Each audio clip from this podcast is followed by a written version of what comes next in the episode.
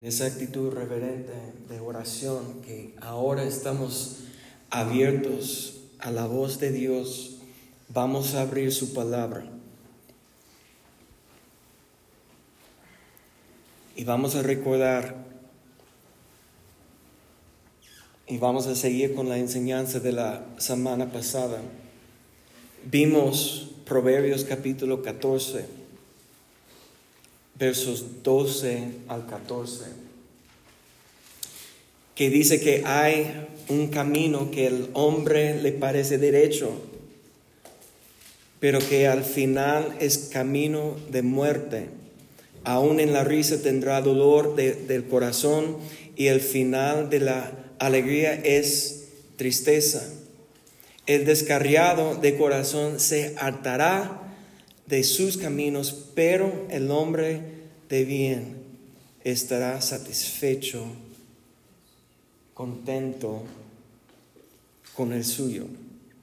Y hablamos la semana pasada sobre la distinción, la diferencia entre llenar nuestra vida con las actividades y distracciones de este mundo, de esta tierra, de este tiempo presente, que nos tiene como como un velo sobre nuestros ojos que no podemos percibir la presencia de Dios.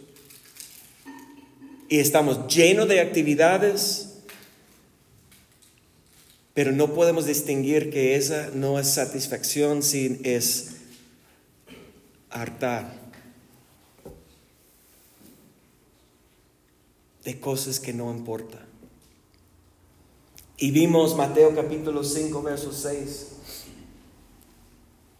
que dice, Bien, bienaventurados los que tienen hambre y sed de justicia, porque ellos serán saciados. La única cosa que puede saciar nuestro espíritu es la justicia de Dios.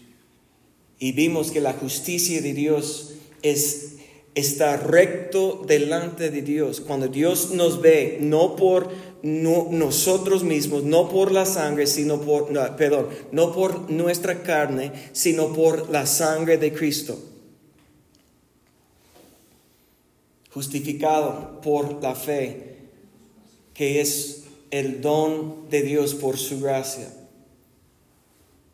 Tenemos acceso a la gracia porque Dios está sentado sobre el trono de gracia y por medio de Jesucristo podemos llegar a su trono a recibir la misericordia, la gracia, todo lo que necesitamos de parte de Dios es a través de Jesucristo, a través de poniendo nuestra fe en Jesucristo. Él es nuestra justificación. No hay afuera de Él. Y lo que tenemos que cambiar es nuestros deseos. En este momento estoy recordando años, es impresionante como ahora estoy presente en mí, en mi habitación donde todavía quedamos cuando vamos a visitar mis papás, en mi cama con mi guitarra y yo estaba leyendo un libro, se llama más o menos la traducción será Un corazón en fuego apasionado por la presencia de Dios y comencé a escribir una canción, Cambia mis deseos. Porque lo que Dios me estaba revelando, buscando Él y, estudiando ese estudio, es, es que son nuestros deseos, lo que tengo hambre yo, lo que eso, lo que es mi deseo, lo que me está llamando a buscar. Y muchas veces no, muchas veces, siempre el ser humano no tiene hambre de Dios, tiene que despertar el hambre de Dios ayunando o quitando, eliminando las cosas que nos tiene lleno, pero no saciado.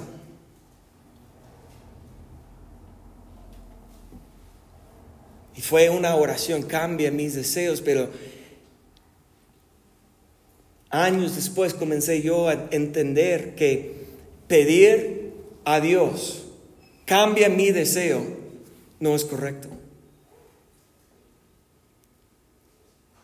Porque lo que Dios ha enseñado desde el principio de la Biblia hasta el final, desde Génesis hasta Apocalipsis. Es el cambio de, de deseo, es el resultado de el sacrificio de la carne. No estoy hablando de quitar nuestra propia vida, en ninguna manera. Es lo que Pablo habla en Gálatas capítulo 5, verso 16. Vamos a ver un verso aquí en capítulo 5. Al rato vamos a mover. Pero dice, digo pues, andad en el Espíritu y no satisfagáis los deseos de la carne. Si entonces recuerden que andar siempre habla de nuestro comportamiento. Andar en, el, en la Biblia o camino, caminar, andar habla de nuestras acciones. Tenemos que actuar, vivir comportarnos según el Espíritu de Dios y no los deseos de la carne. Y si brincamos, creo que será verso 24.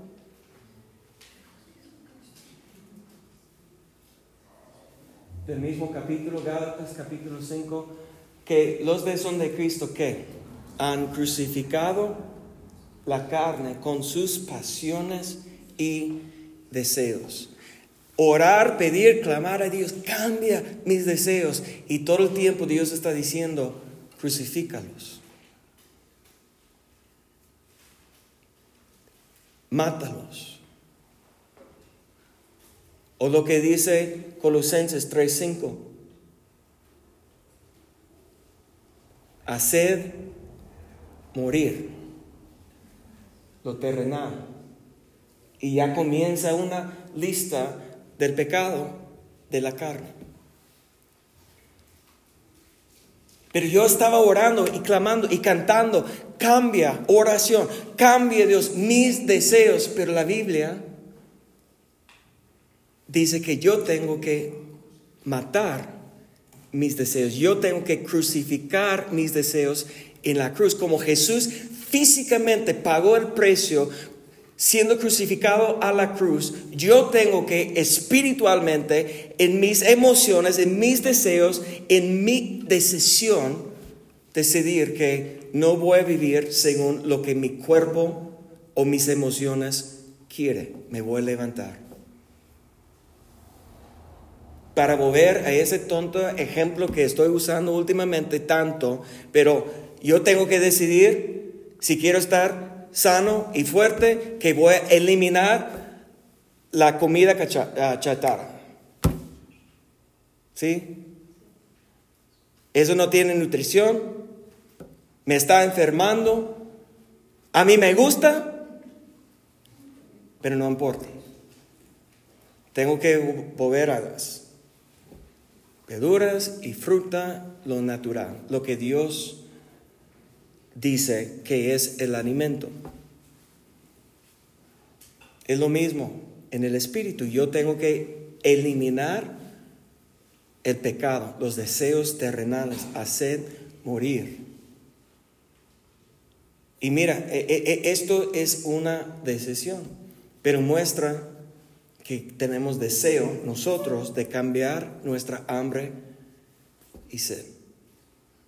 Me cuesta mucho Espero que los doctores no están escuchando. Me cuesta mucho tomar agua natural porque me encanta el café. El café es hecho con agua, pero no es igual.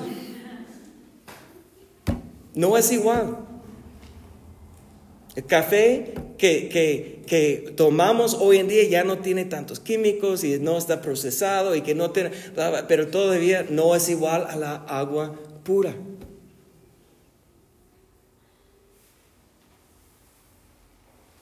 Mire, ese ejemplo, cuando comenzamos a mezclar nuestra opinión con la palabra de Dios, ya estamos contaminando. Y e, e, eso es lo que cuando, cuando comenzamos nosotros a decir que, pues yo no creo que Dios a ese problema, pero que dice Dios. Pero no creo que, ya ves como estás mezclando, y es como, eh, puede ser 99% palabra, pero con un por ciento de veneno, te va a matar.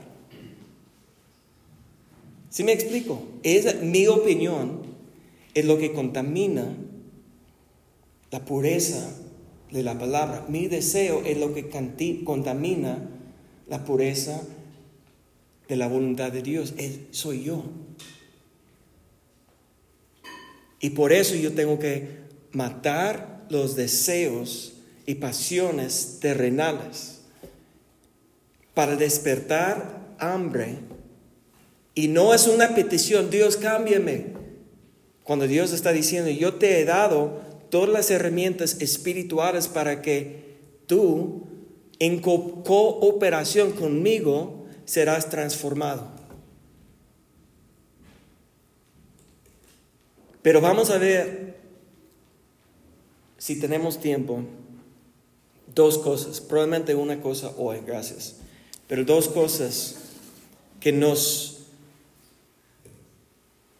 puede comenzar a saciar el alma, saciar el espíritu. Cuando tenemos hambre, necesitamos comer. Cuando tenemos hambre, tenemos que comer. ¿Y qué es el alimento del espíritu? Es la palabra de Dios. Y tenemos el ejemplo, si vamos rápido a Mateo capítulo 4, el alimento que, que puede saciar el espíritu y alma es solamente la palabra de Dios. Mateo capítulo 4, verso 1, dice, entonces Jesús fue llevado por el espíritu al desierto para ser tentado por el diablo. Dios no es tentador. Dios no tiente. Pero ¿quién vio Jesús a ser tentado por el diablo? Dios, el Espíritu Santo. Dios es bueno. Dios no puede ser tentado con la maldad, con el pecado, ni tiente a nadie con, pero Dios te va a enviar al desierto en igual manera que envió a Jesús por su Espíritu Santo para ser tentado, porque en la tentación es donde vamos a aprender la importancia de la palabra de Dios. Porque dice verso 2, y después de haber ayunado 40 días y 40 noches tuvo hambre. Y todo el mundo diga, obvio, ¿sí o no? 40 días sin ayunar, oh, perdón, sin comer, ayunando, tiene hambre. El tentador, ¿quién es el tentador? No es Dios, es el diablo, adversario.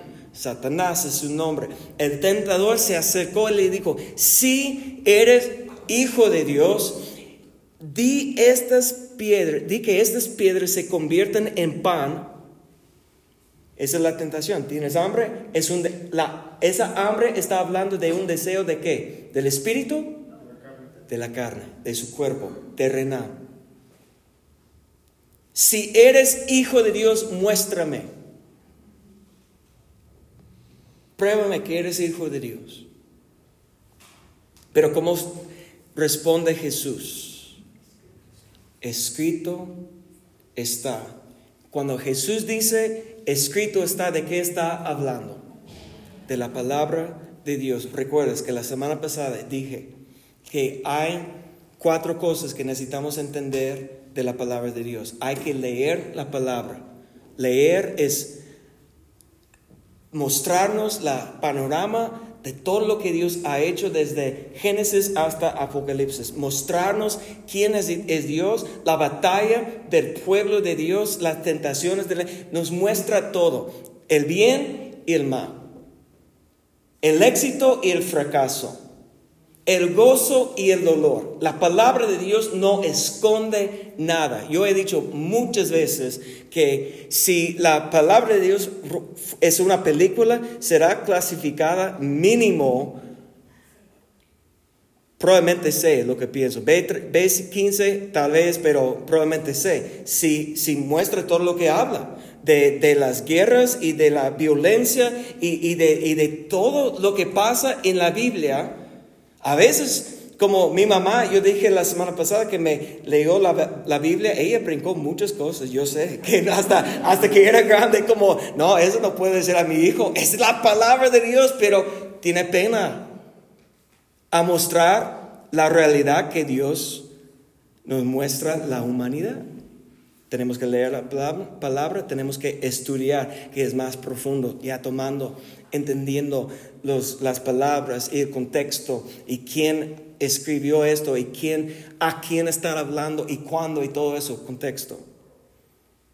Pero luego tenemos que meditar, eso es el proceso de pasar la palabra que está escrito, que está en nuestra mente, al Espíritu y tenemos que atesorar. Pero mira, si, si, si la palabra de Dios no es un tesoro para ti, nunca vas a tomar el tiempo ni para leerlo. Mucho menos llegar a atesorar su palabra. Pero esa frase que Jesús está declarando cada vez en la tentación, tres veces, aquí en Mateo, capítulo 4, no vamos a leer todo, pero aquí en Mateo capítulo 4, cuatro, perdón, tres veces el diablo está tentando a Jesús y cada vez su respuesta es lo mismo. Escrito está, porque él tenía la palabra atesorado, meditado, estudiado y leído. Probablemente tenía todo el Antiguo Testamento memorizado. ¿Qué estaba haciendo Jesús 30 años estudiando la palabra? Antes de salir a su ministerio, antes, ¿qué estaba haciendo? Por eso llamaron a Jesús rabí. Era un experto en la ley. No todos estaban de acuerdo con su doctrina, pero Jesús, esa es la manera cuando los saduceos vinieron a, preguntar a Jesús, Él conoció su doctrina, sus enseñanzas, su, Él conoció cómo, pero por el Espíritu Santo y con lo que ha aprendido, supo exactamente la respuesta según la palabra de Dios. Contestó Jesús, eráis porque no sabes la palabra de Dios ni su poder. ¿Qué hizo Jesús 30 años? Estaba comiendo la palabra, conociendo a Dios, porque, no, pero es Dios, ¿cómo tiene que conocer? Eh, vino despojando su divinidad para vivir en esta tierra como hombre. Él tenía que estudiar, leer todo lo que tenemos que hacer. En la misma manera, Él fue bautizado en el Espíritu Santo, todo en la misma manera que debemos ser bautizados en el Espíritu Santo.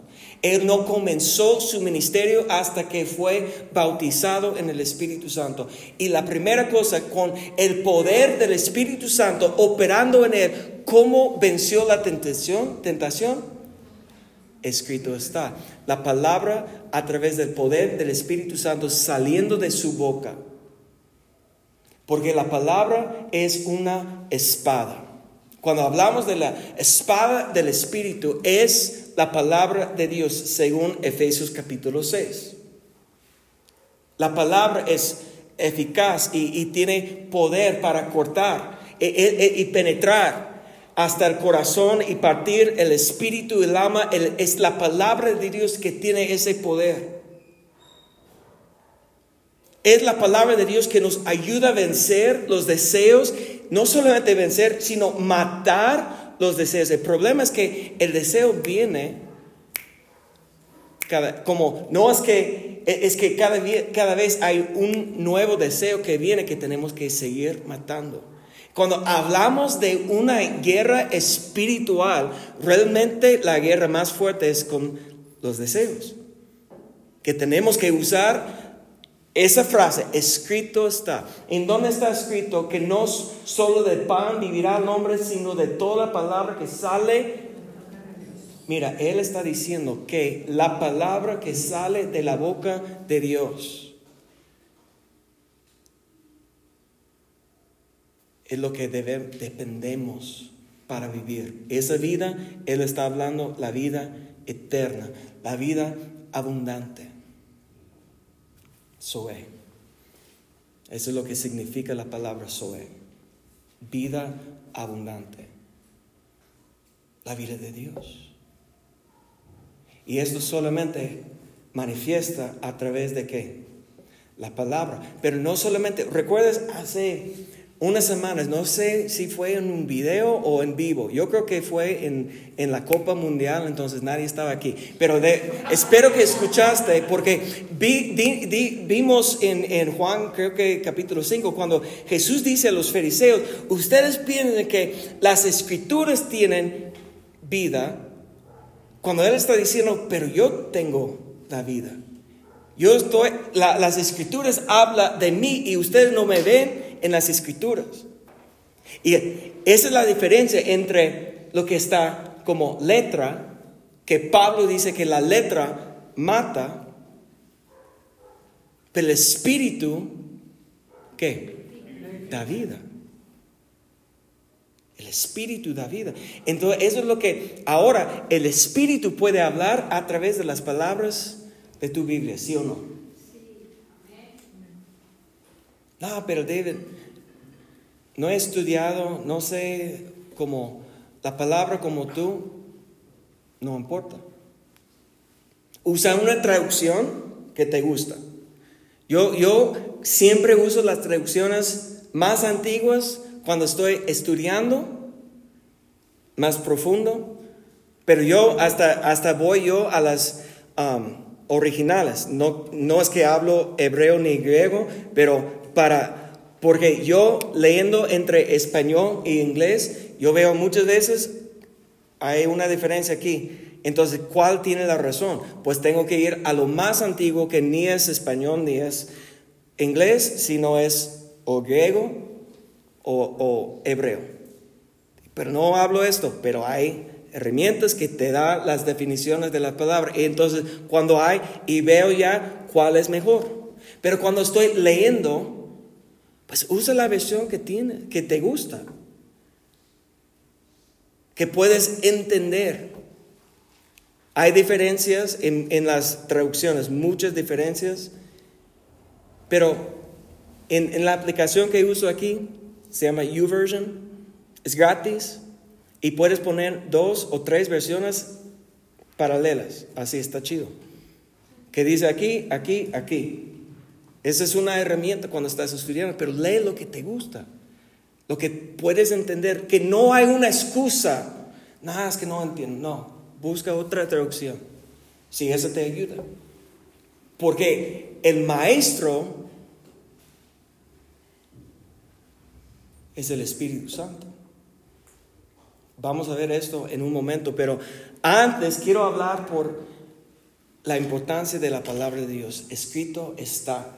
Hay un salmo, es prácticamente en medio de la Biblia. Si tienes tu Biblia y ponlo exactamente en medio, vas a abrir más o menos en Salmo capítulo 119. Es el capítulo más largo. Dicen que el capítulo 118 es el centro de la Biblia, entre Génesis y Apocalipsis. Y dicen que eh, el, capítulo más corto es 117. ¿Ves? 117 es más corto. El medio, el centro de la Biblia es 118. El capítulo más largo de toda la Biblia es 119. Tiene 176 versos y vamos a leer todos. entre la semana. Esa es tarea. Les dejo una tarea. ¿Cómo me gustaría? Porque sabes que Pablo dice a Timoteo, lee las escrituras.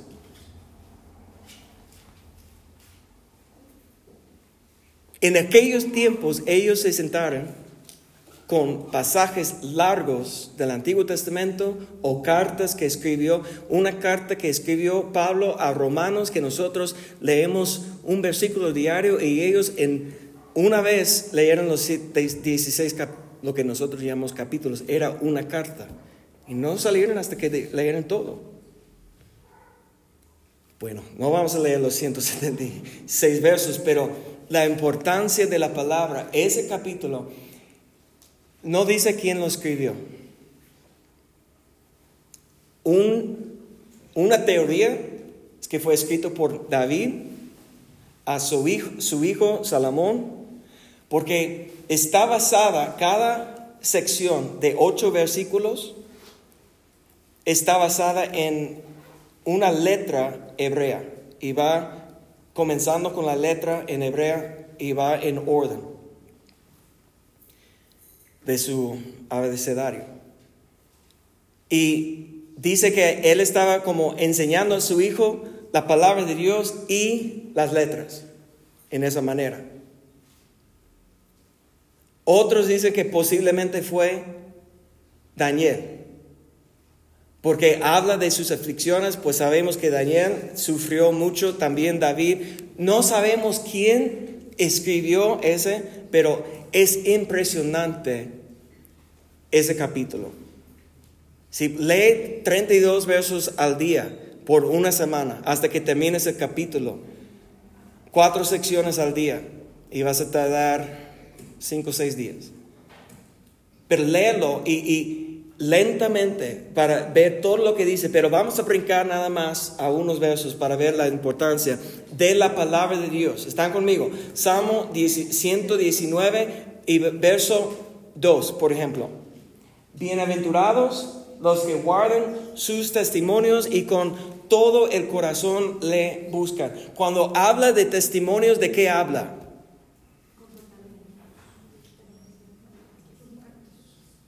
Vamos a hacerlo fácil. Testimonios, eh, es, eh, el autor está diciendo sus testimonios, está hablando de los testimonios de Dios, está hablando de los dichos de Dios y vamos a decir que habla de qué?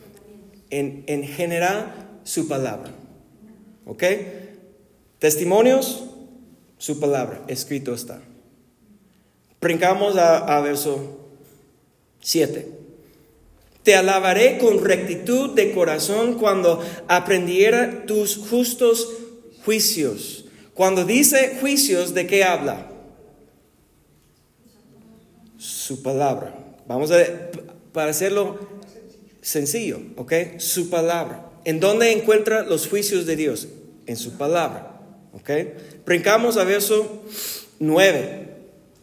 ¿Con qué limpiará el joven su camino? Con guardar o poner en práctica, vivir según su palabra. ¿Qué significa palabra?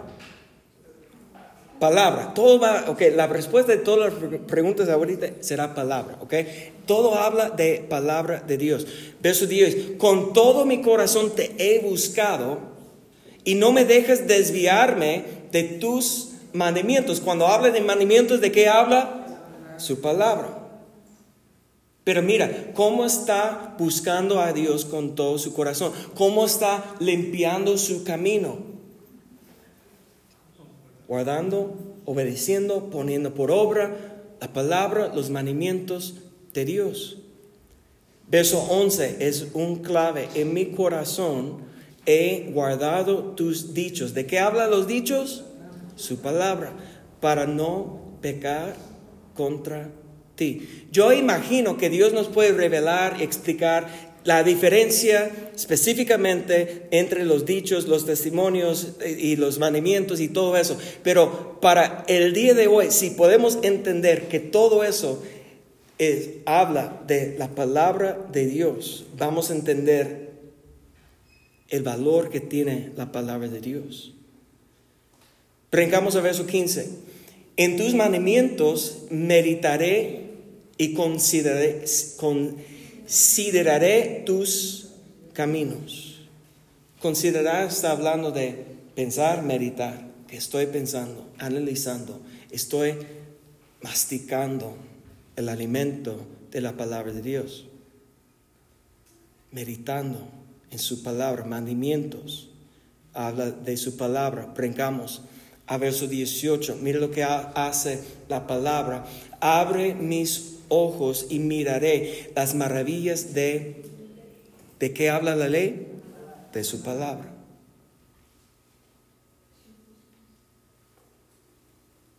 Que va a quitar el velo sobre mis ojos de entendimiento. Lo que va a abrir mi espíritu para entender es la palabra de Dios. Brincamos, verso 24. Pues tus testimonios son mis delicias y mis Mira, no es la tía, no es la abuelita, no es mi vecina. No sé por qué todos son mujeres que estoy pensando. Porque siempre quieren dar las consejos. Pero, ¿de, ¿de qué? ¿Quién me aconseja? Y, ni yo mismo, no, no debo seguir mis consejos, mis caminos, mis pensamientos, mis opiniones, mis deseos, es la palabra. El verso que sigue, abatida hasta el polvo está mi alma. Muchos dicen que el alma, habla de nuestras emociones y nuestro razonamiento, nuestro pensamiento. A veces dicen la gente, dicen esto. Y el polvo representa la carne, porque como cuando Dios formó a Adán, su cuerpo, ¿qué usó? el polvo de la tierra. Como estoy pegado con el polvo, estoy, ya voy más por el polvo, mi alma, en mis emociones, puede pensarlo así, pero es la palabra que me da. Vivifícame según tu palabra, porque nada de esta tierra nos puede dar vida. Brincamos. 28. Se deshace mi alma de ansiedad, susténtame según tu palabra. Su palabra nos sostiene. Brincamos mucho hasta verso, a ver, perdón, 97. O cuánto ama tu ley. La ley habla de qué? De su palabra todo el día es ella mi meditación. Brincamos otra vez, verso 105. Lámpara es a mis pies tu palabra y lumbrera a mí. Cuando no sabes en dónde vas o cómo llegar, ¿qué necesitas? Necesitas la lámpara de la palabra de Dios. Y brincamos, verso 147. Mi me anticipé el alba y clamé, esperé en tu, ¿qué es mi esperanza? Es su palabra. ¿Ves? Cuando comenzamos a ver la importancia de la palabra de Dios en nuestra vida, es mi sustento, es mi vida, es mi guía, eh, eh, es todo lo que necesito, viene, pero, pero no solamente leyendo un versículo y vamos, es sentar y meditar, atesorar, da prioridad a la palabra de Dios.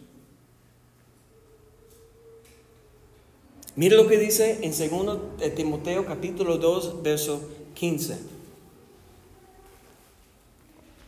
El apóstol Pablo está escribiendo a Timoteo, su hijo en la fe, y dice, procura con diligencia presentarte a Dios aprobado, como obrero que no tiene de qué avergonzarse, que usa bien qué.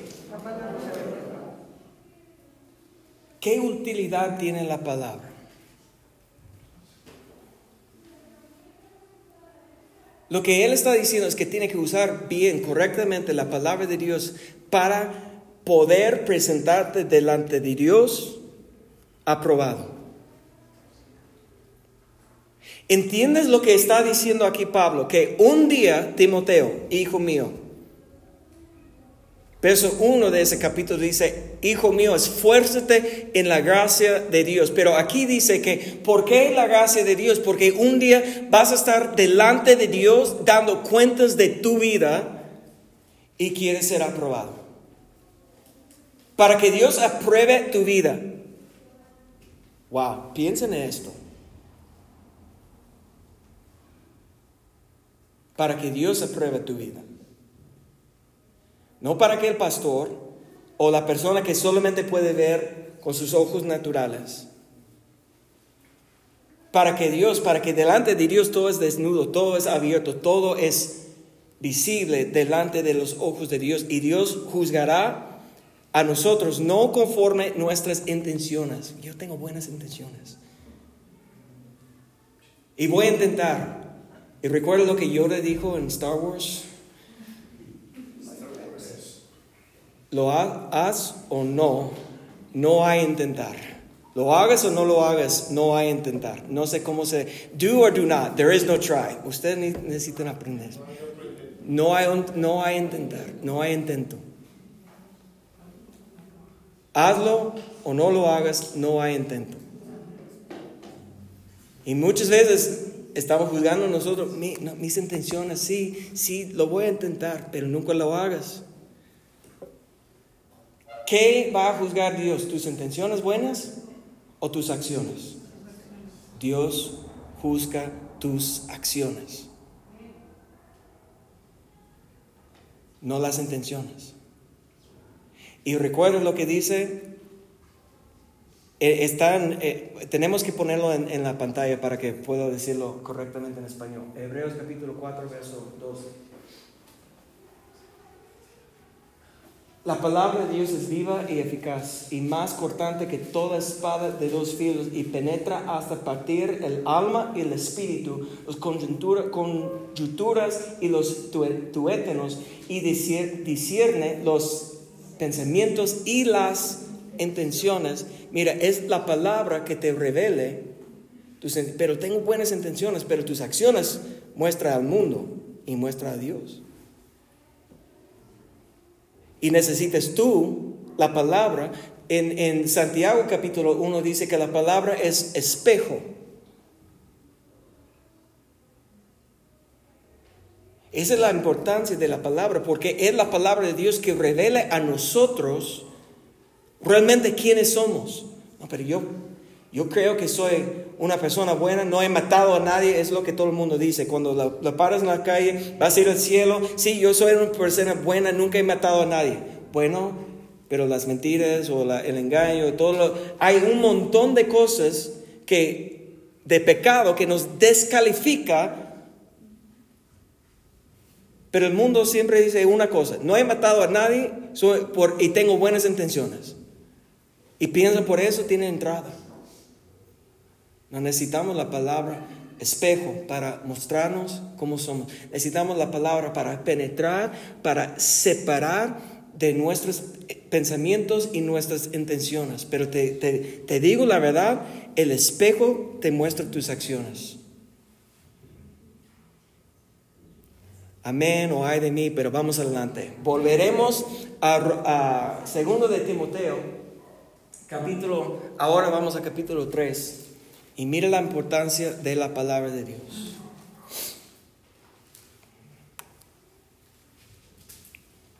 Tres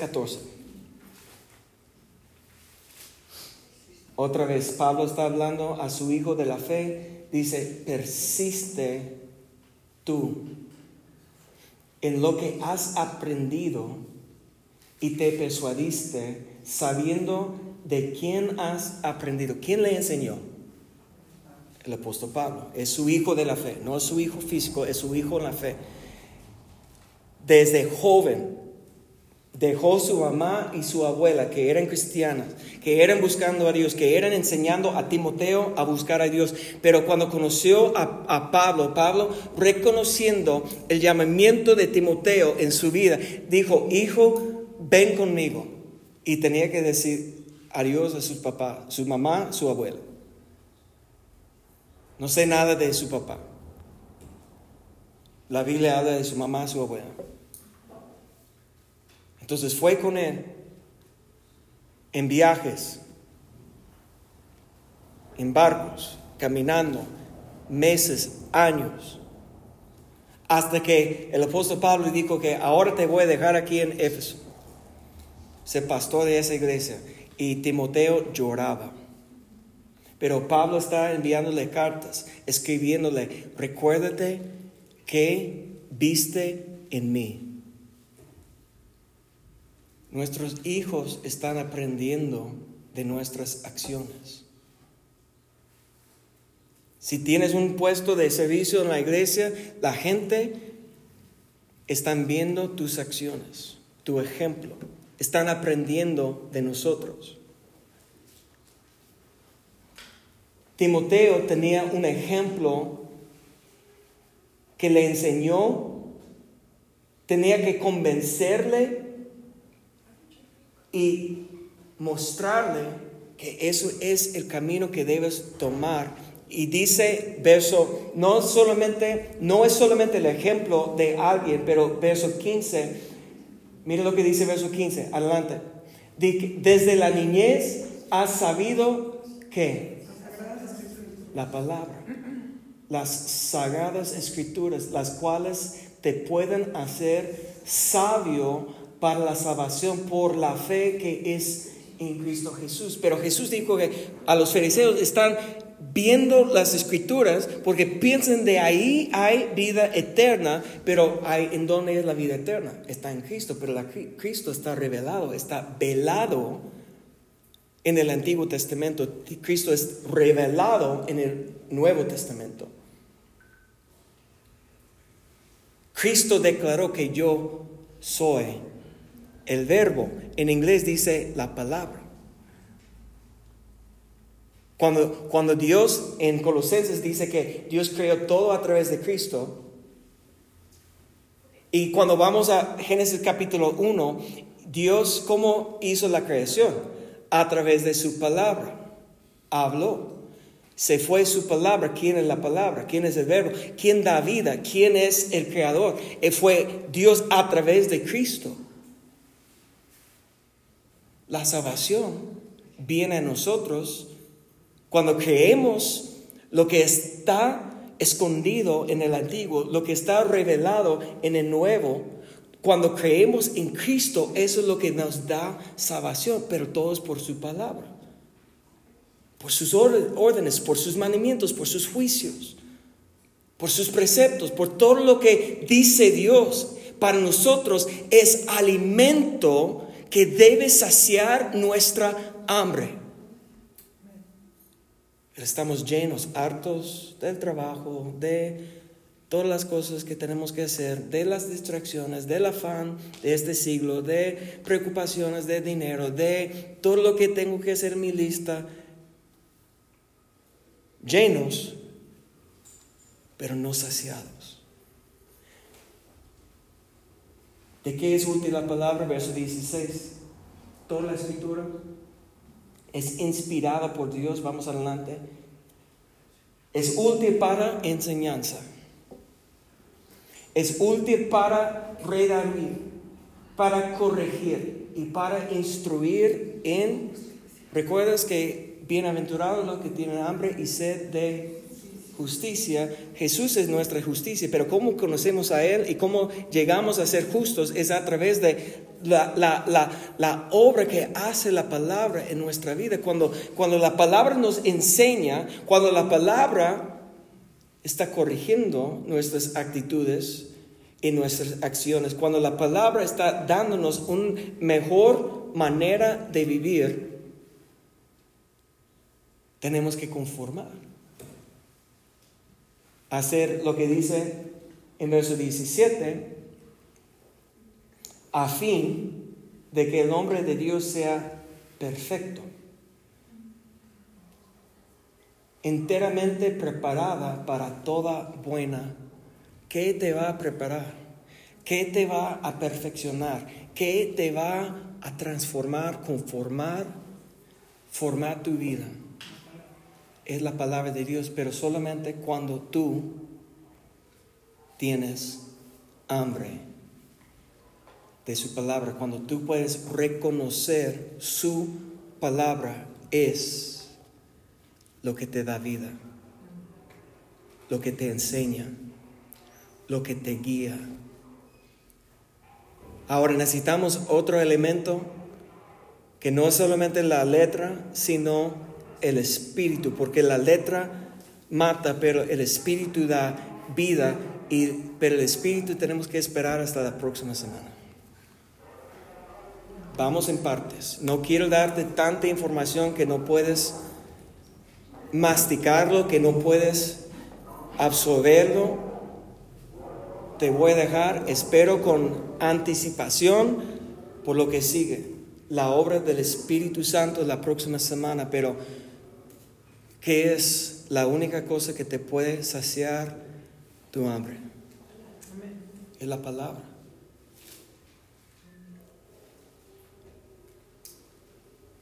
¿Cuánto amo a tu palabra? Es lo que declaraba el salmista.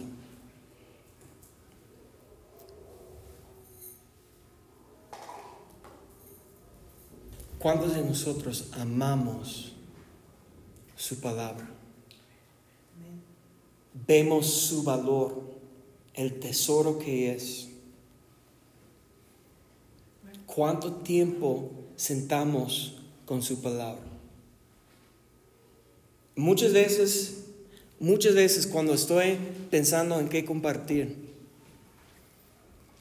como intento de, de ser disciplinado en leer y estudiar y, escuchar mucha palabra entre la semana, pero cuando, cuando voy a, ¿qué voy a compartir? Yo voy de tesoro de la palabra que tengo adentro. Google a veces me ayuda, no voy a mentir a nadie con las citas, pero el dicho de la palabra está aquí. Si no recuerdo, tengo una buena memoria. Pero si no recuerdo la cita, Google me puede ayudar.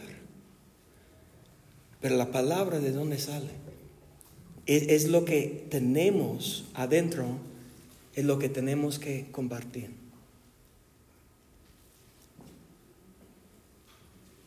Póngase de pie, por favor.